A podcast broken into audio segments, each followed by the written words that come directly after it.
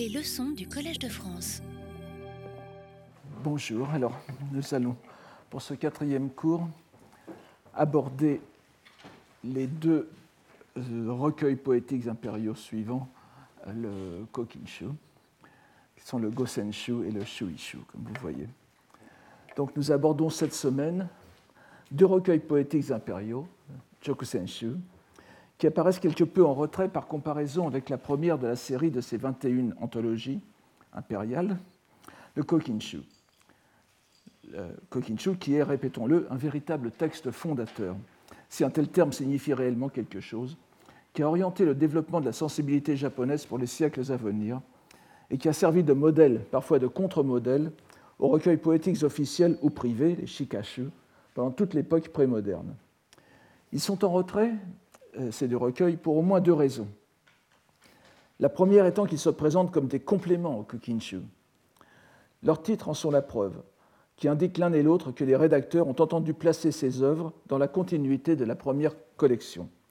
En intitulant le premier l'anthologie ultérieure, Gosenshu, Atode et la Waka, et le second l'anthologie des glanures, Shuishu, no Kosaleta Mono Hido. Les deux œuvres sont ainsi mises clairement dans l'orbe du Kokinshu. La seconde raison est que l'une comme l'autre sont dépourvues de préface, qu'elles soient rédigées en japonais ou en chinois. Il paraît entendu que la préface japonaise de, Kinotsuya, de, Kinotsurayuki, que nous avons vue il y a deux semaines, en dialogue avec celle de Kino Yoshimochi, en chinois, est valable également pour ces deux recueils postérieurs. Cela est d'autant plus évident que leur contenu même est en relation étroite avec la précédente anthologie avec pour le Gosenshu plus de 80 poèmes de Kino Tsurayuki, par exemple, qui en a déjà une centaine dans le Kokinshu, ou plus de 70 pour la Dame d'Issei, Issei no Miyasun Dokoro, alors qu'il n'en a qu'une vingtaine dans le Kokinshu. Voyons d'abord le Gosenshu, fait en 951, réputé avoir été constitué des poèmes qui n'avaient pas été retenus dans le Kokinshu divisé également en 20 livres, œuvre de cinq rédacteurs, les fameux Nashitsubo no Gonin, n'est-ce pas, les, cinq, euh, les cinq de la salle des poires, et pas comme je l'ai trouvé euh, quelque part, de la salle en forme de poire. C'est la salle des poires comme il y a Umetsubo, etc. Parmi lesquels donc Minamoto no Shitagoro, etc. Minamoto no Shitagoro étant le plus connu. Donc il se distingue de son modèle par le nombre de poèmes, 1425 ou 26 selon les recensions. Euh, je, vous signale que j'utilise ici pour ce cours l'édition, la dernière édition de M. Katagiri Yoichi du Shinnihon Kotenbunga Kutaike. Donc 1425 poèmes contre 1100 pour le Kokinshu. 1100, 1110, 1111 selon les décomptes pour le Kokinshu, je n'entre pas dans les détails.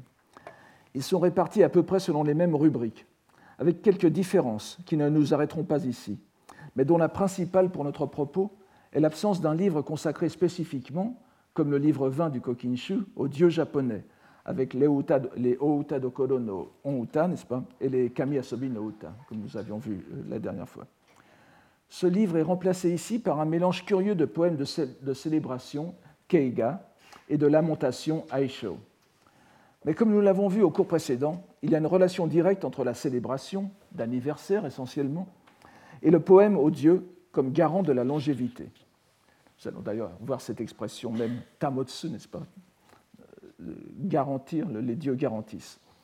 Il est curieux de voir, immédiatement après ces pièces joyeuses, succéder les poèmes lamentant la mort d'une personne aimée ou respectée dans le même livre. Avant de revenir à ce livre 20, remarquons dispersés au hasard des rubriques des poèmes que l'on pourrait, selon les critères que nous avons appliqués au cours précédent, attribuer à une sensibilité marquée par le bouddhisme. Il me semble pourtant qu'elle est, est, moins présente que dans le Kokinshu. C'est à débattre, il y a beaucoup de poèmes à sensibilité plus ou moins bouddhique, mais on ne va pas non plus faire des comparaisons. Disons que ça me semble moins marquant. On y retrouvera certes les thèmes du Yononaka, ce bas monde en proie au désir amoureux, qualifié en, conséquence de monde sinistre ou flottant ou kiyo, comme dans ce poème anonyme du livre 16, le 2 des miscellanées, n'est-ce pas, Zoka, il est précédé d'une notice, oui, il faut savoir aussi que les, notices, le, le Kosenshu est, dans l'histoire de la littérature, caractérisé par l'abondance de ces notices qui sont presque comme des, petites narrations qui euh, sont considérées par certains comme l'influence des Uta Monogatari, n'est-ce pas? C'est vrai que certaines notices sont développées au point que nous avons de, courts récits. Mais euh, cette notice euh, donc, du, poème que nous, allons voir, on explique l'occasion. Je vous la donne ici, n'est-ce pas? Ayant entendu que quelqu'un frappé de maladie s'en était quelque peu remis, bien qu'à grand-peine. Karojite okotareri, n'est-ce pas? Okotaru, ici, c'est, ça veut dire stagner, n'est-ce pas? Donc la maladie s'est quelque peu, quelque peu calmée. Et il s'énonce ainsi. Vous avez le texte, n'est-ce pas? Pour ce qui est du texte, j'ai fait un panachage de deux choses. J'ai été le chercher sur le, le, Japan Text Initiative, sur, sur, le, sur, l'Internet et que j'ai mélangé avec le texte de M. Katagiri selon les, les, disons la, convenance, non pas de mon propos, mais de la, de lecture. Et je, je, vous donne ce qui est le plus euh, facile à lire des, des, différentes, des différentes recensions. Donc c'est une recension un peu mixte que vous avez ici, mais comme vous le savez, euh, ce, euh, ce, caractère mixte ne concerne que les caractères. le, waka est avant tout une forme orale, il faut le bien savoir, et nous n'en avons pas assez conscience dans la euh, philologie japonaise. Vous savez bien que nous n'avons pratiquement pas de, surtout dans ces, dans ces waka anciens, nous n'avons pas de, de poèmes autographes. Ils ont été refaits par des copistes, et chaque copiste a sa façon de, placer l'emphase sur tel ou tel mot, ou parfois de s'amuser avec des variations de caractères. Ce qui compte, c'est vraiment la phonétique. Et c'est à partir de la phonétique que l'on peut élaborer euh, ce système d'allusion que j'essaye de mettre en valeur, par exemple, dans les shakyoka. Si vous regardez les caractères en eux-mêmes, bien sûr, ça n'a euh, pas aucun sens. Au contraire, le sens est trop, marqué, le sens est trop... Euh, précisé pour donner, euh, pour donner cours à la liberté d'interprétation qui est derrière, indubitablement. Donc voici ce, poème euh, que je vous donne en japonais d'abord. Vous l'avez ici, n'est-ce pas? Shide no yama, tadoru tadoru mo koe nanade, ukiyo no naka ni nani ka eriken. Shide no yama, tadoru tadoru mo koe nanade, ukiyo no naka ni nani ka eriken. Euh, c'est le poème 1166, qui fait référence à un poème du, du Kokinshu, le, poème 789 du Kokinshu, mais nous n'allons pas non, plus, euh, je ne vais pas y revenir, je, n'aurai pas le temps. Voici ma traduction. La montagne de la mort, où vous vous traîniez, point ne l'avez gravi. En ce monde sinistre, pourquoi donc revenir? L'allusion à la montagne de la mort, Shide no Yama, l'un des repères sur le chemin qui mène l'esprit du défunt à la cour du, roi des du juge des enfers, du roi des enfers, M. Mao, accentue l'arrière-plan bouddhique de ce poème. Euh, cette idée de la montagne de la mort vient euh, du, sutra des dix rois, n'est-ce pas, Juokyo, qui, qui, comme vous le savez, est un sutra euh, bouddhique écrit en chinois, mais qui est sans doute, presque certainement, qui a sans doute été composé au Japon. C'est l'un des, des rares sutras apocryphes, Gikyo, dont on fait remonter l'origine non pas à la Chine, mais au, Japon. À ce propos, il y a les recherches de M. Steven Tyser que vous pourrez consulter. Donc ce Shide no Yama est une, est, une expression du bouddhisme euh, japonais qui a fait florès dans, tout l'extrême-orient. vous voyez que c'est un poème très pessimiste. Euh, vous êtes revenu de la montagne de la mort, mais à quoi ça sert dans ce monde sinistre? Bon, La tonalité bouddhique est assez, enfin, la, tonalité bouddhique de base, n'est-ce pas Parce que nous verrons que, euh, en réalité, plus les poèmes bouddhiques sont complexes, moins cette idée de l'impermanence du monde est présente, ou de du caractère sinistre du monde, ou du caractère passager, du caractère à dépasser du monde, s'estompe plus l'histoire des poèmes bouddhiques japonais avance, et plus, je dirais, l'auteur est un moine euh, versé dans les doctrines. Donc là, ici, vous avez une idée bouddhique de base mais c'est sans nul doute au livre 20 que l'on peut trouver les marques les plus évidentes d'un sentiment religieux, quoique étroitement mêlées à la liesse ou au deuil, qui sont les motifs évidents des rubriques. Voici un échange intéressant entre Fujiwara no Sadataka, Sanjo no Udaijin, je donne ici, qui est mort en 932, et son gendre Kanesuke, qui est mort en 933. Ils étaient pratiquement du même âge. Euh, lors des funérailles de l'empereur Daigo en 930.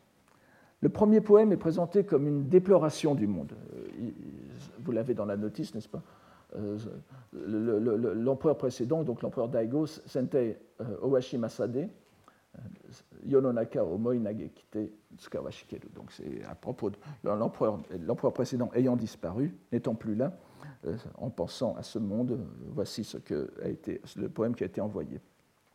Donc par euh, d'abord euh, Fujiwara no Sadataka. Je donne d'abord le texte japonais. Hakanakute, yoni furu yori wa, yamashina no miya no kusagi to naramashimono wo. Hakanakute yoni furu yori wa, yamashina no miya no kusagi to naramashimono wo. Plutôt qu'en ce monde sans consistance, Hakanashi plutôt qu'en ce monde sans consistance passer mes jours, qu'à Yamashina, une plante au sanctuaire, je puisse devenir. Miya est très vaste, n'est-ce pas? C'est le sanctuaire, le sanctuaire Shinto, et ça, dessine ici le sanctuaire du tombeau impérial de, l'empereur. Donc, je puisse devenir une plante au, tombeau impérial. Vous voyez que les, kanji, les caractères, sont ici somoku, qu'on peut dire kusagi, kusaki en lecture ancienne, euh, j'attire votre attention sur les caractères chinois qui donnent un prétexte, comme vous pouvez peut-être déjà l'imaginer, à une lecture bouddhique de ce poème. Ce à quoi son gendre Kanesuke répond. C'est le poème 1390. Yamashina no miya no kusagi to kimi naraba ware wa shizuku ni nuru bakari nari. Yamashina no miya no kusagi to kimi naraba ware wa shizuku ni nuru bakari nari. Nado, n'est-ce pas? J'ai déjà attiré l'attention la dernière fois sur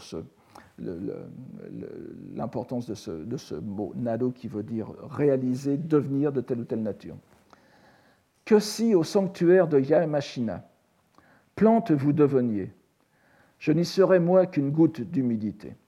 Bon, c'est un poème de, réponse encore plus humble, n'est-ce pas? Nous pouvons certes ne voir en cet échange qu'une élaboration sur une image pittoresque mais gratuite.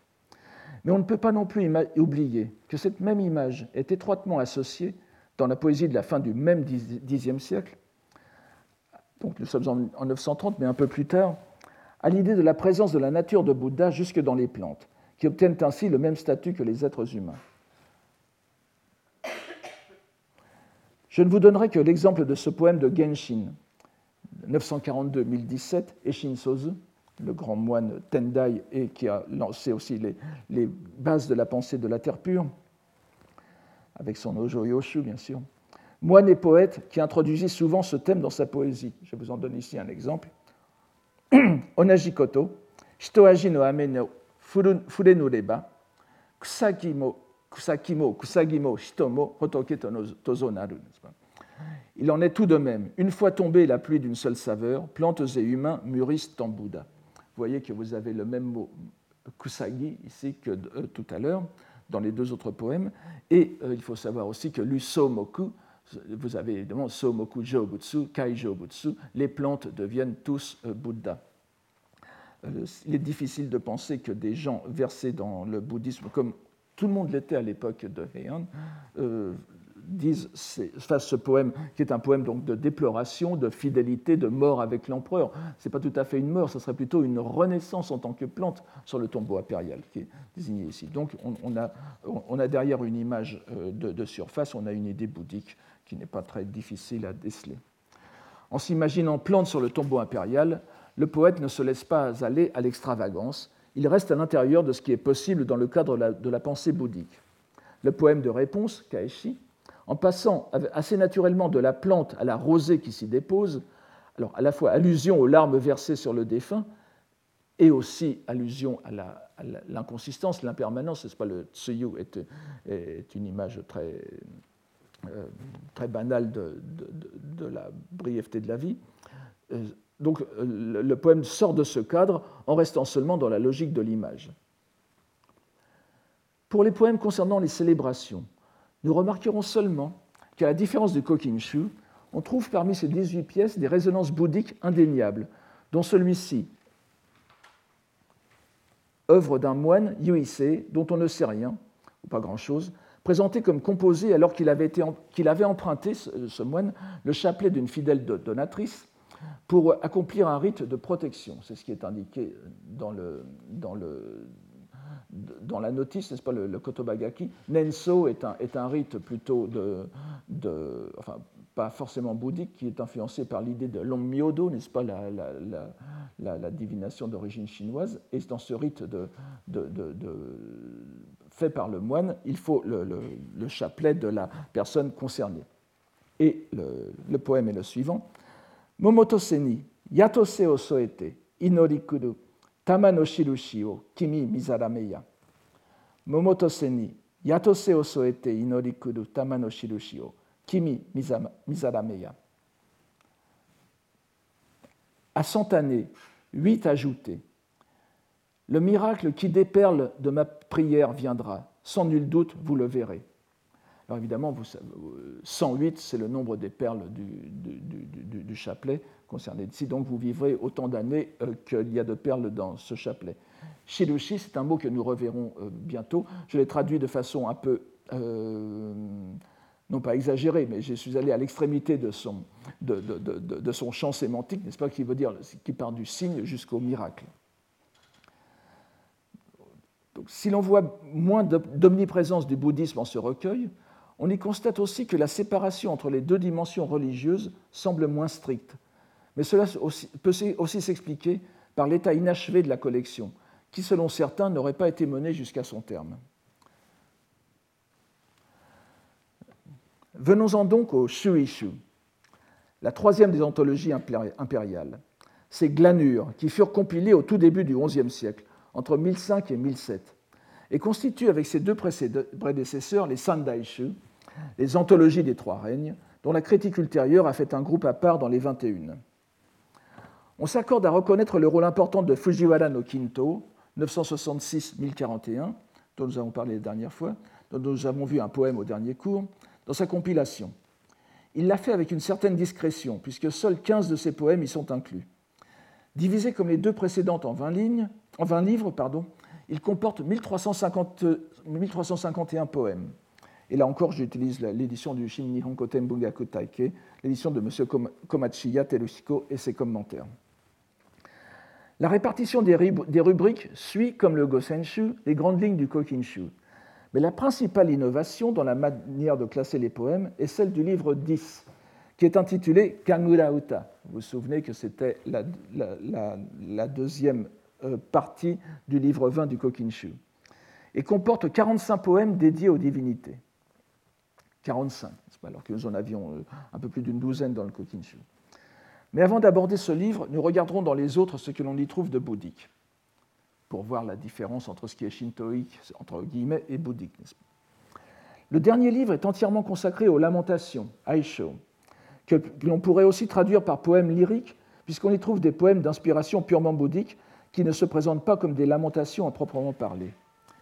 Une caractéristique frappe d'emblée c'est que dans plusieurs poèmes apparaissent tels quels des noms propres et des titres sanscrits ou chinois qui s'imposent et détonnent dans un recueil de poèmes purement littéraires. Vous savez bien sûr que l'une des principales contraintes de la, poésie euh, du waka, c'est le, non-emploi des termes chinois, les kango, et à plus forte raison des termes sanscrits. Euh, plus vous en avez, plus vous êtes dans l'atmosphère bouddhique, dans le shakyoka presque. Vous vous souvenez peut-être du waka de, de, Saicho que j'avais cité l'an dernier, Anokutara Samyaku Sambodai no Hotoketachi, pas qui, est absurde du point de vue du waka, puisque ça commence par un très long mot sanskrit, Anuttara Samyak Sambodhi, qui devient une sorte d'incantation dans le waka. L'utilisation de ce vocabulaire très marqué placerait ces morceaux dans la catégorie des Shakyoka, des poèmes à thème bouddhique. Il ne leur manque que la citation scripturaire en épigraphe, qui les situeraient sans ambiguïté dans cette catégorie, ou bien simplement dans leur, inclusion dans un recueil de poèmes de ce genre, ce qui a d'ailleurs été fait parfois, et justement pour ce premier poème que je voudrais vous donner. Vous trouvez beaucoup de, enfin, quelques-uns des poèmes que je vais vous citer dans des recueils ultérieurs que je mentionnerai de chaque kyoka. Ils ne sont pas considérés comme tels dans les anthologies. Il est exemplaire en ce euh, celui-ci, il est exemplaire en ce qu'il est attribué tout au moins à l'un des plus célèbres moines de l'époque de Nara, Gyoki, Gyoki Bosatsu, 668-749, euh, personnage entouré de tant de légendes qu'il est lui-même devenu semi-légendaire, bien que son existence n'ait pas été mise en doute. Je ne retiendrai ici, pour son importance dans ce cours, que le rôle qu'on lui attribue dans l'élaboration de la pensée dite de la base originelle et des traces descendues, ce que vous avez en seconde ligne ici, le Honji Suijaku,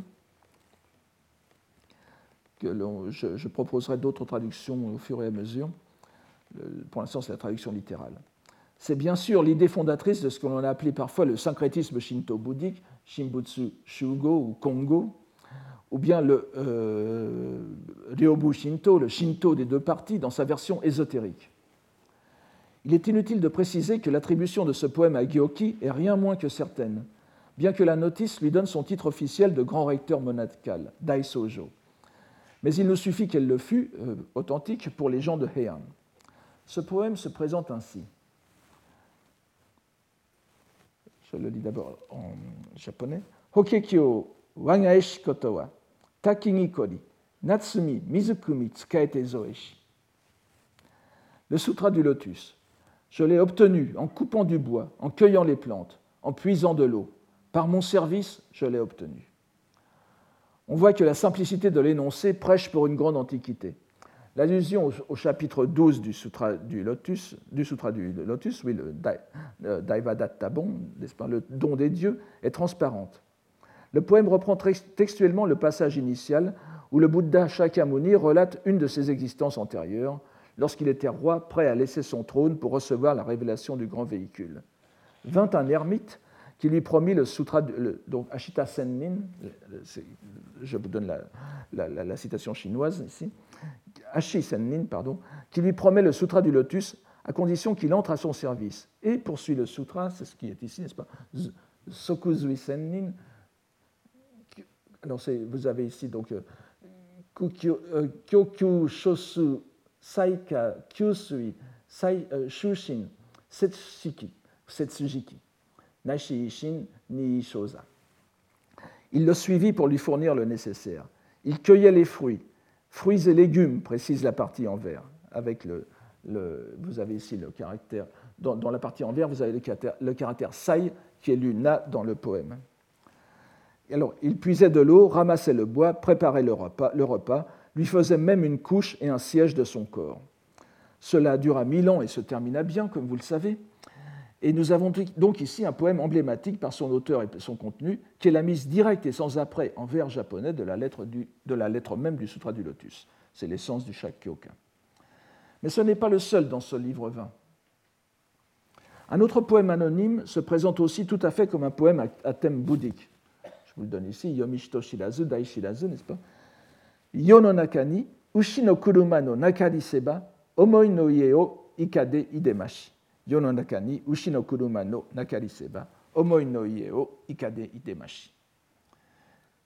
Si en ce monde de char à bœuf, il n'y avait point eu de la demeure des pensées, alors pardon, si en ce monde de char à bœuf il n'y avait point eu de la demeure des pensées, comment serions-nous sortis? Si en ce monde, de Charabeuf il n'y avait point eu, de la demeure des pensées, comment serions-nous sortis? Homoi noïe, c'est la demeure des pensées quand on le lit d'un point de vue plutôt savant, sinon c'est la, maison à laquelle nous sommes attachés, la maison de nos pensées, n'est-ce pas? On peut l'entendre dans les deux sens. Ce parfait Shakkyoka, curieusement, n'est pas recueilli dans les grandes collections de Muromachi et d'Edo mais il nous intéresse de le voir figurer dans toute sa simplicité dans cette anthologie impériale. Il est évident que nous avons en ce livre, encore une fois, car nous avons vu au dernier cours que la série des 28 poèmes sur Yononaka pouvait aussi être considérée de la même façon. Et n'oubliez pas, Yononaka, 28 poèmes, n'est-ce pas? C'est-à-dire que autant de poèmes qu'il y a de chapitres dans le Sutra du Lotus. Cela n'est pas innocent. Donc nous pouvons voir dans ce, poème les prémices d'une rubrique thématique sur les Shakkyoka. Les allusions au Sutra du Lotus se trouvent à maintes reprises dans ce livre. Elles sont parfois évidentes, comme dans ce poème dont la notice nous dit qu'il a été composé par une vestale, Saïn. Alors c'est le, nom de l'auteur, c'est un bien grand mot, c'est simplement le, grade de l'auteur. C'est une dame de la famille Fujiwara qui s'appelle Senshi. Et euh, faites attention, ce n'est pas Senshi Naishinno. Vous voyez que les caractères sont différents, dont on sait peu de choses par ailleurs. Alors cette dame, cette Vestale, j'appelle Vestale, donc c'est des servantes de sanctuaires shinto, des grands sanctuaires shinto comme vous aviez Kamo, Issei, etc., euh, qui sont, euh, en général, ce sont des mandats de quelques années, renouvelables ou non, et euh, pendant la durée de leur service au sanctuaire, les Vestales n'ont pas le droit de participer à des cérémonies bouddhiques. elles sont entièrement consacrées aux divinités shinto. Donc, dans l'impossibilité où elle était par ses fonctions d'assister à on hakko, n'est-ce pas, ou mi hakko, c'est-à-dire le hokke hakko, l'octave du lotus, ce que je traduis par l'octave du lotus, littéralement les huit conférences sur le sutra du lotus, qui se déroulaient sur huit jours, avec les, vous savez que le Sutra du Lotus est divisé en Japon en huit livres, en huit kan, et pas sept kan comme en Chine. La version chinoise est en sept, euh, euh, livres, la version japonaise est en huit livres, dès l'époque, semble-t-il, euh, disons au, tournant de Nara Heian, c'est devenu la norme, et chaque journée est consacrée à l'un des livres du Sutra du Lotus.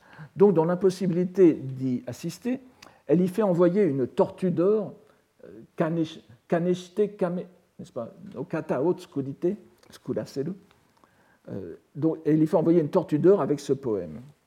Alors le poème est le suivant Gotsukusu, Mitarashi gawa no kame nareba, nori no ukigi ni awanu narikeri.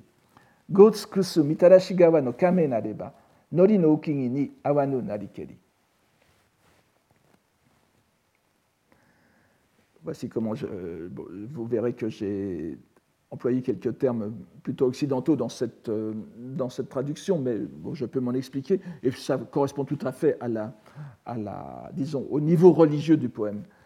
Puisque pour ses péchés, cette tortue vit d'eau lustrale, la planche flottante de la loi, elle ne la rencontrera pas. Ici encore, l'allusion au célèbre passage du lotus que je vous donne après, n'est-ce pas, du chapitre 27 aussi, sur la conduite originelle du roi ornement sublime est, patente, n'est-ce pas? Euh, cette, euh, image, ce texte, vous l'avez ici, c'est que l'éveillé est difficile à rencontrer, comme la fleur du figuier sauvage, ou d'ambarage, ou dongue aussi, qu'on appelle parfois aussi udongue, euh, c'est un arbre mythique en Chine, considéré comme un arbre qui fleurit tous les 1000, 2000, 3000, 3000 ans, etc. En réalité, c'est le figuier sauvage qui n'a pas de, pas de fleurs. Donc, d'après ce que euh, je peux comprendre de, des spécialistes. Donc, c'est l'éveillé est aussi difficile à rencontrer que pour une tortue borgne de rencontrer par hasard dans un océan une planche de bois avec un trou dans lequel elle passerait la tête. Vous voyez, c'est une espèce de, prémisse de calcul des probabilités dans le Sutra du Lotus qui a été reprise euh, très souvent. Et ça rappelle bien sûr le thème d'une poétesse de la même époque, son homme homonyme avec un caractère différent, la princesse Senshi, sur le même thème, tout à fait désespéré aussi. Euh, je ne le donnerai pas parce que ce, poème est un peu compliqué, il nécessiterait des explications un peu trop longues. Je vous l'ai donné, je crois, en séminaire l'année dernière. Les deux Vestales étaient dans la même situation de séparation forcée de la loi bouddhique.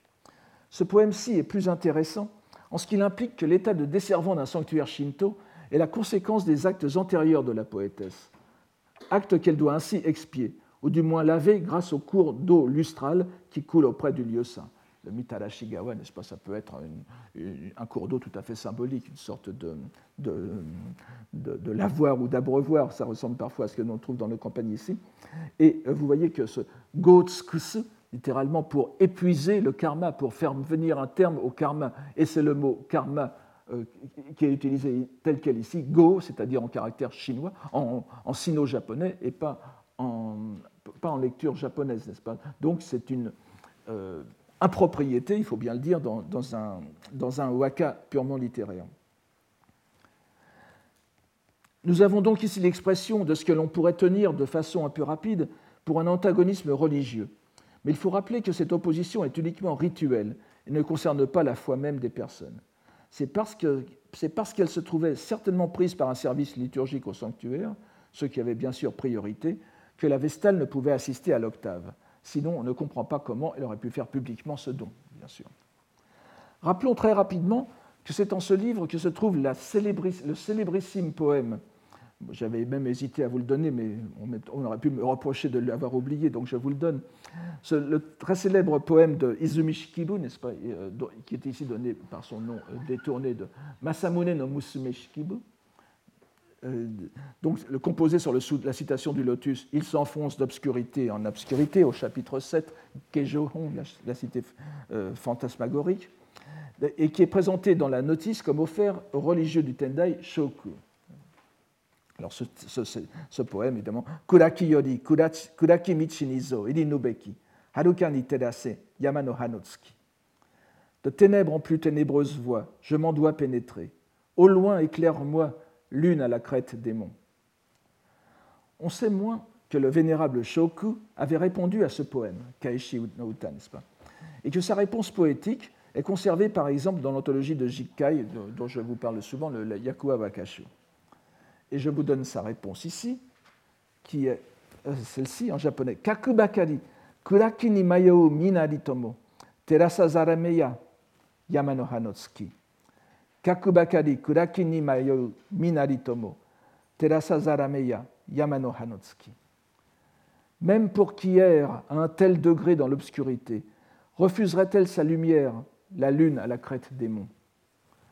À la lecture de cette réponse, on peut se demander si Izumi Shikibu s'adressait vraiment aux moines, comme, tout le monde le dit, enfin, à partir de cette notice, ou directement au Bouddha dans le premier poème. S'il faut comprendre en effet que Shoku reprend à son compte la métaphore et qu'il se compare à la lune, cela semble quelque peu outrecuidant. Il faudrait alors que la réponse soit empreinte d'un ton humoristique. Alors que si Shoku entend qu'il s'agit du Bouddha, le, poète retrouve sa justesse religieuse. Il se peut que le se soit adressé à Shoku en faisant de lui une sorte de, lune, donc de Bouddha, et que Shoku lui réponde en se mettant au niveau d'un croyant aussi, donc Kaku, Kakubakari no Kuraki ni euh, Mayomi, ça peut être lui aussi, n'est-ce pas? Et à ce moment-là, c'est une, troisième, une autre lune, donc la lune du Bouddha, qui euh, nous éclairera tous les deux. Ça, pourrait être plutôt le sens euh, religieux de, ce poème. Le fait que le second poème soit infiniment moins connu que le premier révèle peut-être une certaine perplexité d'interprétation. Mais veuillez excuser cette digression, je, ne pouvais m'empêcher de la faire. Ces poèmes bouddhiques ne concernent pas que le Sutra du Lotus. Nous trouvons aussi au livre 20 de claires allusions à la terre pure, notamment euh, dans cette pièce de Kuya 903-972, le saint des marchés, Ichi, Hijiri, qui allait de par le pays, aidant les gens et prêchant la merveilleuse efficacité de l'invocation du nom d'Abida, le Nembutsu. Le poème qui est ici recueilli avait justement, nous dit la notice, été placardé à la porte d'un marché. C'est ce que vous avez euh, ici, n'est-ce pas? Je vous le lis rapidement. Ichidomo, Namu Amida Butsu, to no ichidomo namu amidabutsu to no hachisu no e noboranu nashi. Qu'une fois ayant dit namu amidabutsu, il n'est personne qui au lotus ne montera. Cette proclamation de la pratique facile, igyo, ne s'embarrasse certes pas de figure poétique. Mais si l'on en croit la notice, elle s'adressait à un public populaire qui devait la saisir sans détour remarquez Ichidomo, n'est-ce pas ou Normalement, il faut dire Shitotabimo. Ça serait euh, Shitotabimo, et, ça serait une, euh, une c'est la, lecture normale. Ichidomo est une forme populaire. On peut hésiter entre les deux parce que la, facture de ce poème est tellement populaire que, euh, et, ça irait très bien avec Namu Amida Butsu qu'on pourrait peut-être le lire. Enfin, je m'avance un peu en le lisant Ichidomo, n'est-ce pas? Mais euh, Shitotabimo est une lecture plus correcte. Mais remarquez, Namu Amida Butsu, en six, lettres, n'est-ce pas, les Rokuji, l'invocation d'Amida, qui fait le, le, le, vers le plus, long du, du, Kaminoku, est, ce qui était aberrant du point de vue euh, du, waka. On remarque d'ailleurs que tous ces poèmes bouddhiques sont assez simples. même celui-ci euh, d'Izumi Shikibu, même celui d'Izumi Shikibu, dans le dénouement même, s'appuyant sur la lettre du sutra, bien qu'il soit très connu littérairement, c'est un poème extrêmement simple, qui, ne fait que euh, donner la lettre du sutra au début, et qui en fait quand même une petite merveille d'expression de l'inquiétude religieuse et de l'espérance qui vient la calmer. Il est à présent grand temps, après avoir vu que le dernier des vingt livres du Shuishu était largement dominé par une tonalité bouddhique, que l'on voudra bien, j'espère, trouver incontestable, de nous pencher sur le livre médian du recueil, le dixième, entièrement consacré au chant divin, Kagurauta. Il y en a, répétons-le, 45, ce qui est considérable, et les 13 premiers sont présentés sans indication d'auteur, ni même de mention anonyme, Yomi Bito ce qui est un indice de leur origine liturgique. Ils sont censés, ainsi que l'indique l'éditeur et commentateur Komachi Atelushiko, accompagner la descente des dieux dans la cérémonie, les divertir au cours de la cérémonie et les raccompagner à la fin. Le premier poème reflète une préoccupation japonaise attestée tout au long de l'histoire prémoderne, celle du premier exemple, Shorei, Shorei, Hajimete no n'est-ce pas? De la première attestation documentée d'un acte liturgique ou rituel, voire politique. Vous avez des recueils entiers euh, qui indiquent les cholets, les premières attestations de, par exemple, de telle ou telle titulature, de telle ou telle fonction politique, de telle ou telle euh, entité politique, etc.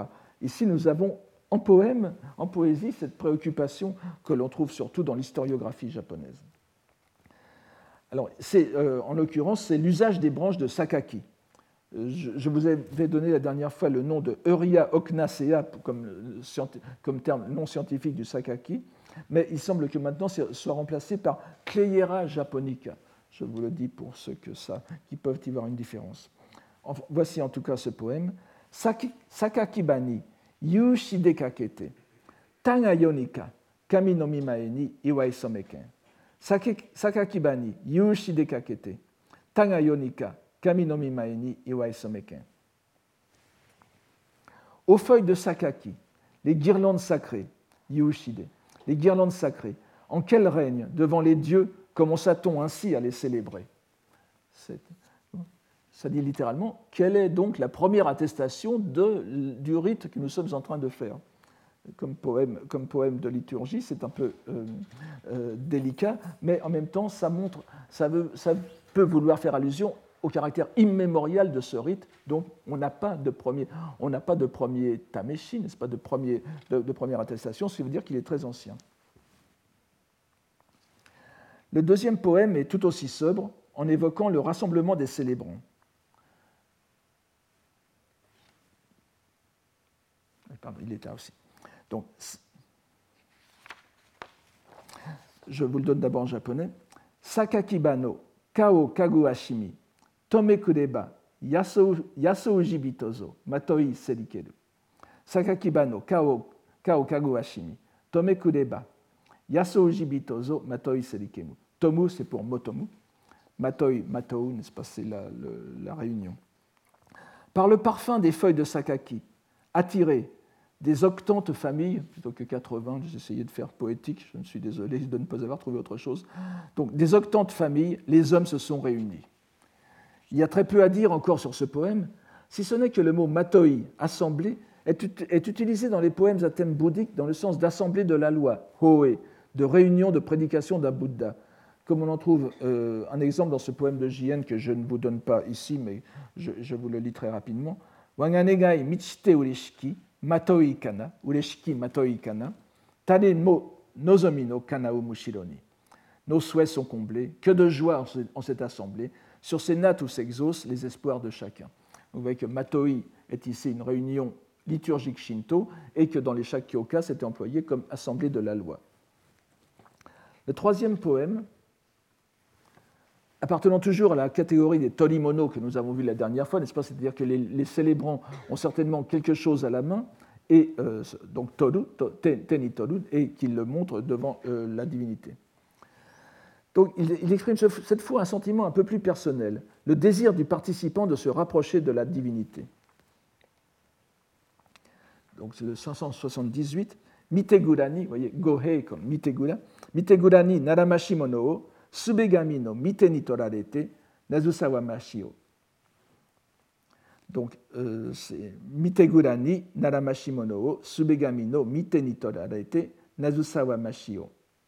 Nazusau signifie prendre l'eau, flotter et aussi devenir intime. C'est un, euh, donc, c'est un, c'est souvent utilisé dans un sens tout à fait euh, euh, humain, n'est-ce pas? C'est d'autant plus intéressant de le voir ici. Puissais-je devenir banderole sacrée? Alors je suis désolé entre, pour, traduire à la fois le, les, termes comme Yuishide ou bien comme ici Mitegura, etc. Je dois hésiter entre guirlande, banderole, etc. Vous avez tous en tête ou en image ce, dont il s'agit, n'est-ce pas Ces espèces de, pièces de papier découpées que le célébrant Shinto agite devant, euh, devant les dieux dans les cérémonies.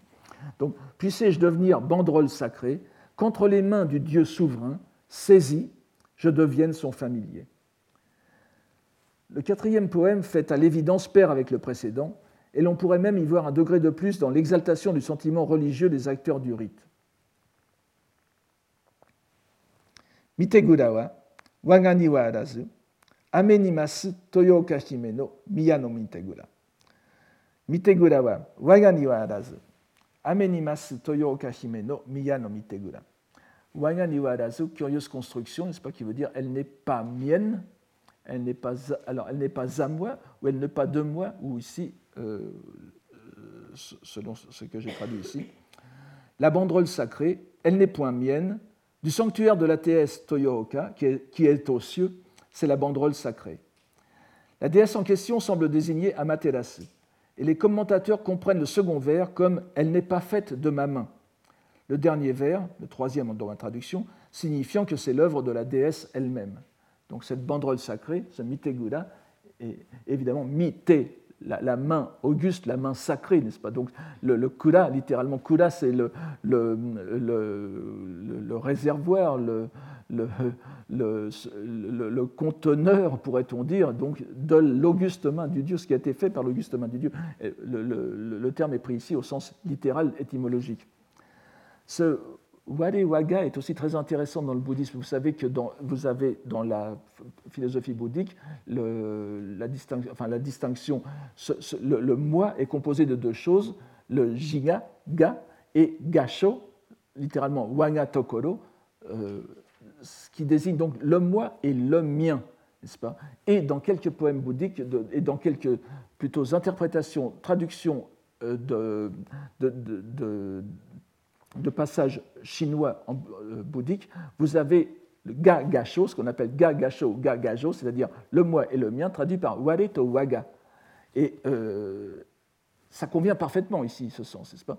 Donc euh, je, me demande si là aussi on ne peut pas voir un sens, une, interprétation entérinée dans le bouddhisme qui est passée dans ce rite shinto, ce qui expliquerait la, construction un peu curieuse wanga niarazu.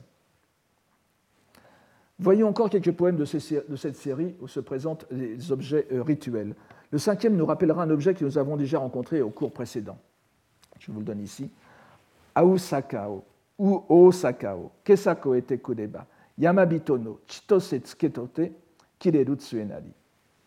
Donc la, montagne d'Osaka, Yama, entre le Yamato et la province de Kawachi, donc le, district, d'Osaka.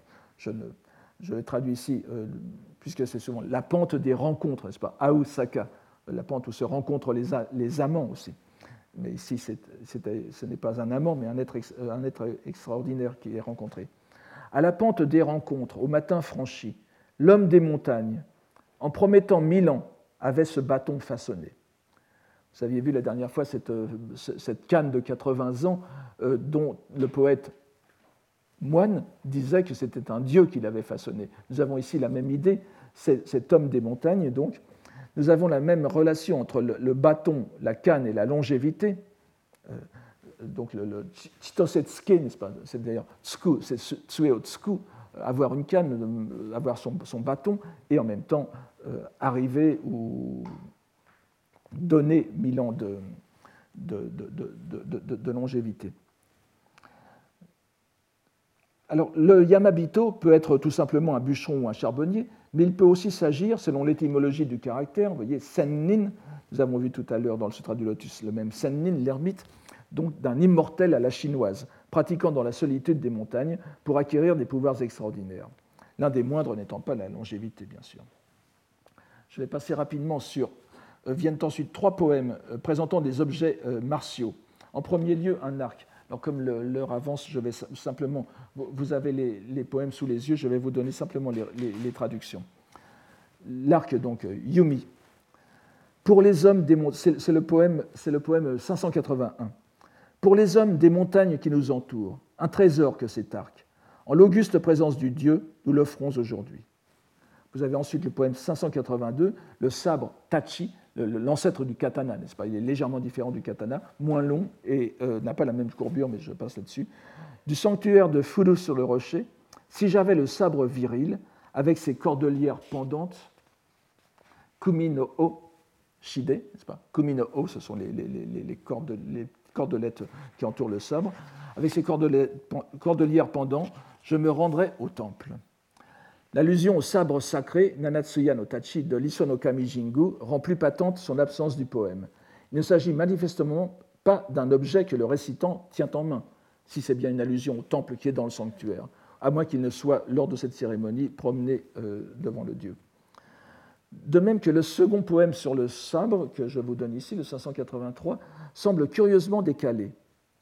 Ayant au côté son épée aux ornements d'argent, marchant à l'aise dans Nara, la capitale. De qui est-ce le fils? Nedo veut dire euh, Shizuka Niaruku, n'est-ce pas? On, voit une espèce d'élégant, de, jeune homme élégant qui se promène dans les rues de Nara et on se dit c'est quelqu'un de bonne famille. Peut-être sous-entendu ici, ça peut être le fils du dieu, mais voyez qu'à l'origine, il n'y a aucun argument religieux manifeste dans ce poème, qui semble seulement avoir été inséré en cet endroit par attraction avec le mot tachi, des ornements euh, d'argent ne suffisant pas à transformer l'arme en objet sacré. Passons sur le poème suivant, dont l'un décrivant les rayons du soleil sur les feuilles de bambou nain, Sasa, à l'aube, est considéré comme une célébration d'Amaterasu, sans raison textuelle apparente, sinon qu'on peut remarquer aussi la présence d'un cheval, Koma, comme dans le poème sur Hirume Hime, que nous avons vu au dernier cours. Donc, vous vous souvenez du cheval qui va boire à la rivière et qui, provoquant des, ondulations dans l'eau, euh, fait jouer les reflets du soleil. Et c'est une apparition de euh, Hirume Hime qui est Amaterasu. Mentionnons enfin ce poème qui est donné dans une notice avec quelques réserves, c'est Arushito Iwaku, comme un message envoyé euh, par le dieu, lui-même par l'intermédiaire d'un médium, ce qu'on appelle takusen, pas? Et myojino, sumiyoshino, myojino takusen tozo. Message dans lequel la divinité annonce son irritation de ce que l'on ne fréquente pas son sanctuaire. Donc c'est le, c'est le poème 587. Puisqu'aux rives de Sumiyoshi, point d'arrivée, je suis vexé, on dira que comme un pain, j'attends. On remarquera que ce poème est pratiquement le seul où il soit fait usage de jeux de mots tels qu'on les trouve dans les poèmes plus littéraires, encore qu'ils soient vraiment minimaux. Kishi, n'est-ce pas? Kishi qui veut dire à la fois la, euh, rive et euh, le verbe venir, le passé du verbe venir. Il fait partie de ce corpus de poèmes composés directement par les dieux que l'on trouve dans les rubriques Jingika, mais c'est le seul de ce livre 20 à se présenter comme tel. Après les 13 poèmes sans auteur viennent donc les 32 attribués, euh, attribués, même quand ils sont attribués comme anonymes. Je les diviserai en deux groupes très inégaux, ceux d'auteurs laïcs et ceux composés par des religieux, ces derniers étant beaucoup moins nombreux. Le plus ancien du premier groupe est attribué à Kakinomoto no Shitomaru, donc mort vers 710 ou 529, et déjà inclus dans le Manyoshu, en une version légèrement différente. Son titre, il se traduit ainsi cette vie dont les dieux impétueux sont les garants, pour qui donc la souhaitons-nous longue? Le poème 596. La réponse sous-entendue est probablement le souverain, mais l'on voit encore une fois l'étroite association entre les dieux et la longévité, ainsi éventuellement qu'avec le pouvoir impérial. À moins qu'il ne s'agisse à l'origine dans l'esprit de l'auteur d'une relation amoureuse, puisque l'on a prêté au poète de nombreuses amours, mais les rédacteurs auraient mis cette pièce dans la rubrique des amours s'ils l'avaient considérée ainsi. On constate cependant que la plupart de ces poèmes sont consacrés comme de juste au règne et à la longévité du souverain, ainsi que de sa lignée, ce qui en ferait comme des poèmes de célébration. Cela est couplé avec une variété toponymique, presque tous les poèmes s'inscrivant dans un lieu saint du Shinto, montagne ou sanctuaire.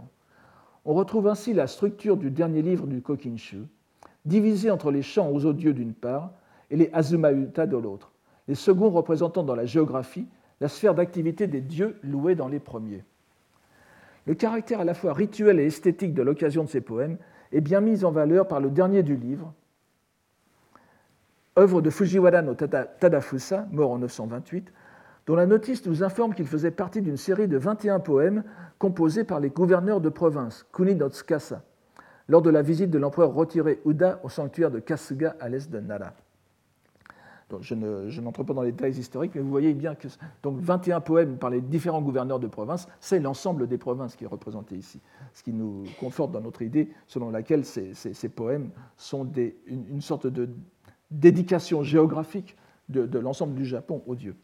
Il s'énonce euh, ainsi, c'est donc le poème 620. Aujourd'hui, rare journée à Kasuga, ces huit vierges, le dieu sans doute avec joie les considérera le poème se concentre sur la beauté du spectacle des huit officiantes, exécutant leurs danses et leurs chants devant le dieu du sanctuaire. Si son intérêt poétique est très modéré, ses silences sont beaucoup plus intéressants. Nous savons en effet qu'à l'époque de la compilation du Shuishu, le Kasuga Jinja était devenu un haut lieu du syncrétisme shinto-bouddhique, sa divinité, sous le nom de Kasuga Gongen, étant considérée comme l'émanation de, de, quatre entités bouddhiques, dont deux sont des formes d'Avalokiteshvara, nom, l'une de Yakushin Yodai et l'autre de Jizo Bosatsu. Mais les liens avec le Kofukuji, temple bouddhique tutélaire du même clan des Fujiwara, étaient déjà très anciens à l'époque. Et ce furent les entités bouddhiques de ce temple qui devinrent les bases originelles, Honji, des dieux de Kasuga. L'empereur Uda étant lui-même moine, il est d'autant plus intéressant de constater que toute allusion bouddhique est évitée dans ce poème.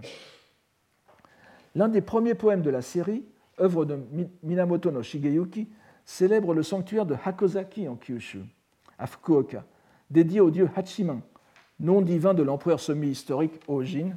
Je dis semi-historique pour ménager toutes les susceptibilités, n'est-ce pas, de ceux qui soutiennent qu'il n'a jamais existé, que d'autres, euh, des autres qui lui donnent une, consistance historique. C'est le dieu euh, protecteur des guerriers aussi, Yawata, n'est-ce pas, etc. Je n'insiste pas là-dessus. Cependant, le nom même de ce sanctuaire, l'un des trois grands temples de Hachiman fondés en, 923, qui signifie le cap du, coffret, le, promontoire du coffret, est lié à la légende selon laquelle Hachiman lui-même aurait enterré sous le pain qui symbolise le sanctuaire un coffret renfermant des textes. Les termes utilisés sont ambigus. Je, dis texte sur les trois études, Sangaku, donc, qui sont les, fondements de la pratique bouddhique, n'est-ce pas? Kai Joe, Kai Imashine, Imashime, la, la, conduite, la, conduite morale ou la conduite disciplinaire monastique, la méditation, concentration, Jo, n'est-ce pas? Zenjo no Jo, Sadameru, et euh, la sapience, la sapience euh, Chie no E. De même, donc on ne peut plus bouddhique, c'est pas? Comme, comme légende de, de fondation. De même, l'appellation bouddhique de Hachiman, protecteur du clan des Minamoto, sur la forme de Hachiman Daibosatsu, est attestée dès le début de l'époque de Nara. Le lien de ce sanctuaire avec le bouddhisme dès son origine est donc bien établi. Mais il n'y en a nulle trace dans ce poème, qui se présente euh, ainsi, le 591. Combien de générations se répéteront l'histoire du pain de Hakozaki Car de mille années, il n'est pas le seul. L'auteur joue sur le fait qu'un pain est considéré comme ayant mille ans de vie et qu'il y en a beaucoup dans le sanctuaire, en dehors du plus célèbre, celui de l'impératrice, mère de, de, de, l'empereur Ojin, n'est-ce pas, confiné dans un enclos et appelé en conséquence Hakonomatsu.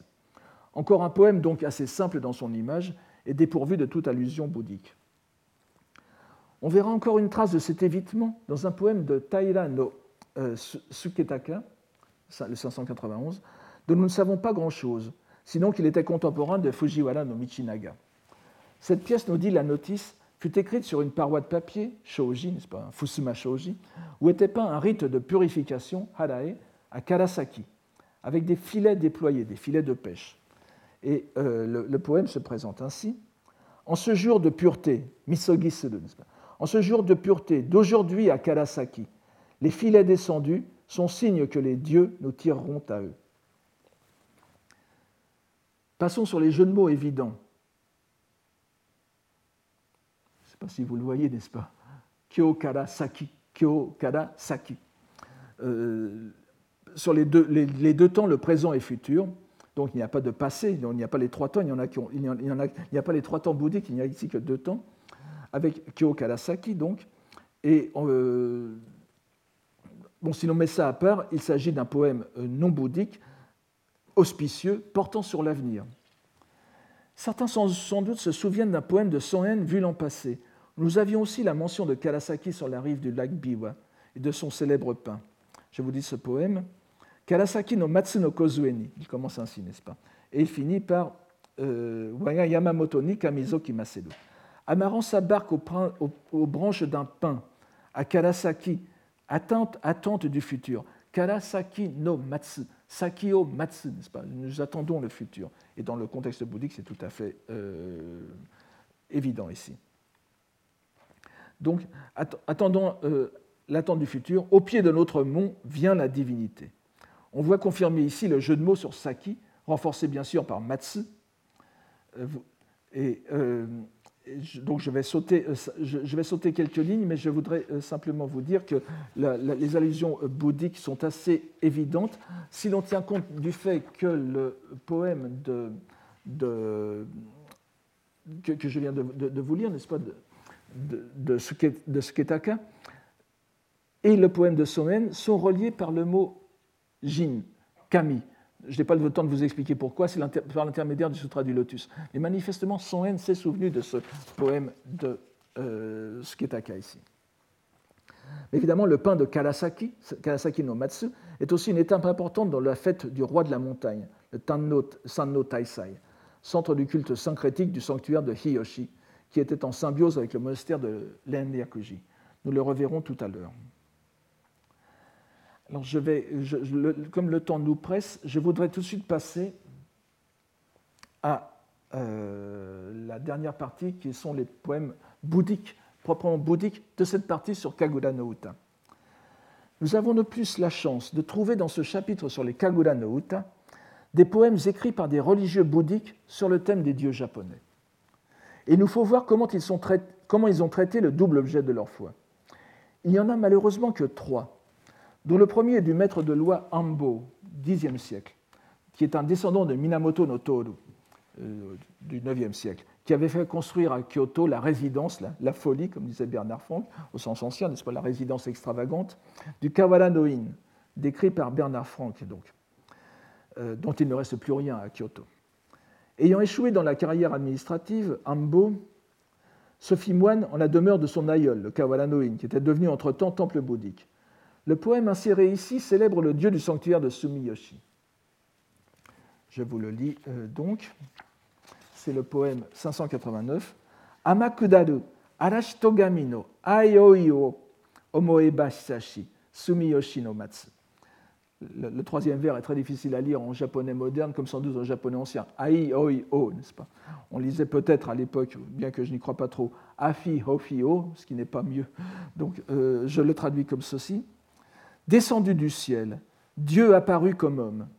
Dieu fait homme, pourrait-on dire. Pensez qu'il croisse avec nous, aussi longtemps que le pain de Sumiyoshi. Le sanctuaire de Sumiyoshi, en Aniwa, à présent dans la ville d'Osaka, est réputé avoir été fondé par Jingo Kogo, dont nous avons parlé tout à l'heure à propos de la mère de Hojin Tenno, dont nous avons parlé à propos de Hakozaki. La forme bouddhisée de la divinité de ce sanctuaire, Sumiyoshi Myojin, est considérée comme l'un des trois dieux du Waka, et composait volontiers des poèmes dont certains sont conservés. Mais l'importance de ce poème est ailleurs. Il célèbre un dieu qui est apparu sous forme humaine. C'est le sens de Arahitogami, littéralement Dieu comme homme manifeste. C'est le même Ara que l'on trouve dans Arakane, n'est-ce pas, je vous avais parlé la dernière fois, le métal brut, bien qu'écrit avec des caractères différents. Du sens de manifeste, non travaillé, nous avons aussi le sens de non contrôlé, comme dans Aragami, les dieux, les dieux irrités, les dieux furieux. Il s'écrit avec, euh, le caractère arawareru gen, n'est-ce pas Le gen que vous avez dans gongen, ce qui est important. Gongen étant l'avatar, l'émanation d'un Bouddha ou d'un Bodhisattva sous la forme d'un dieu Shinto. Donc, euh, il semble que le poète loue en même temps le pain du sanctuaire comme croissant en même temps que le dieu. Le Arashitogami, ici, on ne sait pas exactement qui c'est. C'est la forme Normalement, c'est la forme humaine d'un dieu, mais il semble qu'ici, il attribue la forme humaine au matsu, au pain. Si l'on tient compte de la condition monacale de l'auteur, on est en droit de penser que, le composé gongen ne pouvait être absent de son esprit. S'il existait effectivement un sumiyoshi gongen, on a un sumiyoshi myojin, mais aussi un sumiyoshi gongen, il n'était pas l'objet d'un culte dans le sanctuaire de Setsu, de, Naniwa, qui, est, celui euh, dont, il est question ici. Il, est, honoré dans d'autres sanctuaires de Sumiyoshi. Mais en tant que moine bouddhiste, à une époque où l'idée des formes originelles et vestigielles, n'est-ce pas, Honji Suijaku, se formait, la superposition de Arashitogami et Gongen paraît inévitable. Simplement, nous voyons que le poète évite de le suggérer plus directement. Le second poème, en revanche, est l'œuvre de Egyo, dont on sait très peu de choses aussi, sinon qu'il fut ami du moine Ambo, que nous venons de voir, et qu'il entretint des relations avec la plupart des lettrés de son époque. On a près de 20 poèmes de lui dans le Shuishu.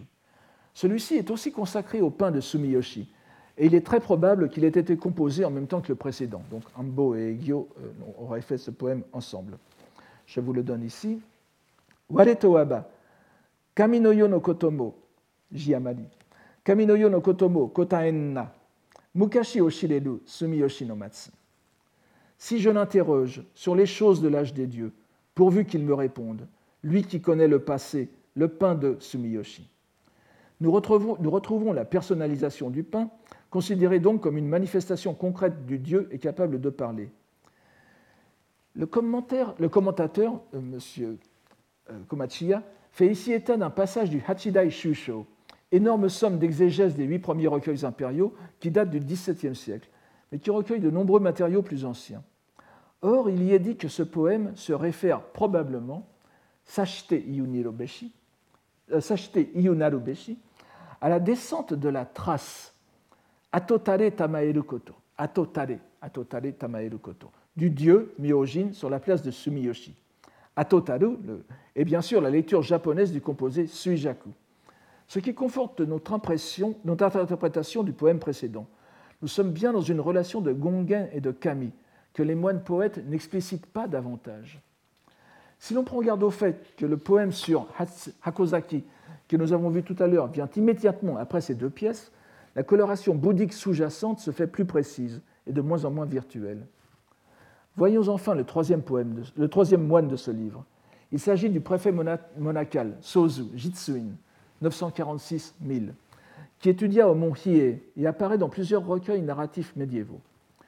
Son poème a été composé au sanctuaire de Hiei, lui aussi Hiyoshi, le sanctuaire de Omi, de la province de Omi, donc euh, tout près du lac Biwa, où est vénéré le roi de la montagne, Sanno Gongen, la divinité protectrice du mont Hiei et de l'Enryakuji. Il n'y a que très peu de différence phonétique entre le mont Hiei, pour lequel on utilise des caractères chinois, et le, sanctuaire de Hiyoshi, qui est lu Hie. Hie est sans doute la prononciation ancienne du mont Hie lui-même, n'est-ce pas? Et qui était à l'origine, semble-t-il, lorsque Saicho y est allé, était encore un, euh, lieu saint, un lieu même euh, miraculeux, mais dans l'orbe plutôt euh, des, kami, des, dieux du Shinto. Voici ce poème. Negi kakuru hie no yashiro no Yudasuki, Kusanokaki Hamo, Koto Yamete Kike. Negi, Negu, vous savez que Negi c'est le, prêtre shinto, mais ça vient d'un verbe qui est Negu, prier, faire un vœu. Donc Negi Kakudu, accrocher, euh, pour faire un vœu, n'est-ce pas? Et Yudasuki, ce sont les, les, tasuki que l'on met, euh, met lorsque pour relever les manches lorsque sont, euh, dans, dans, dans certaines parties des, des rituels shinto. Donc accroché en prière au temple de Hiei par les cordelettes, que se taisent les feuilles pour que mes paroles s'entendent. Je n'insiste pas trop sur les, aspects philologiques. Le jeu de mots sur kusaeha, repris par koto, koto qui veut dire, la, parole ici, superpose les herbes murmurant au vent et les paroles de la prière prononcée. Les cordelettes des vêtements représentent aussi le lien du vœu. Ce poème serait dénué de toute implication bouddhique si le site même où il a été prononcé ne manifestait pas le lien entre le bouddhisme et les divinités japonaises.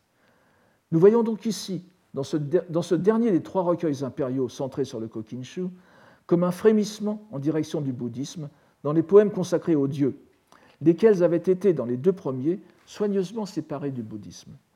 Nous verrons dans les prochains cours ce frémissement devenir de plus en plus perceptible au point de se faire assourdissant. Je vous remercie et je vous prie de m'excuser pour le retard. Retrouvez tous les contenus du Collège de France sur www.colège-2-france.fr.